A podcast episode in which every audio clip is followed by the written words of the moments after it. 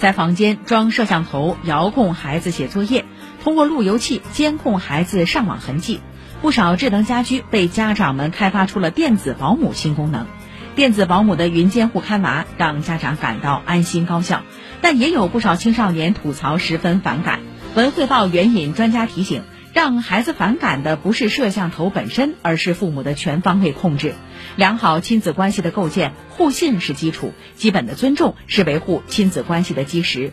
家长在育儿过程中，有必要通过引导孩子建立规则意识以及必要的法治意识，想办法从源头上化解矛盾。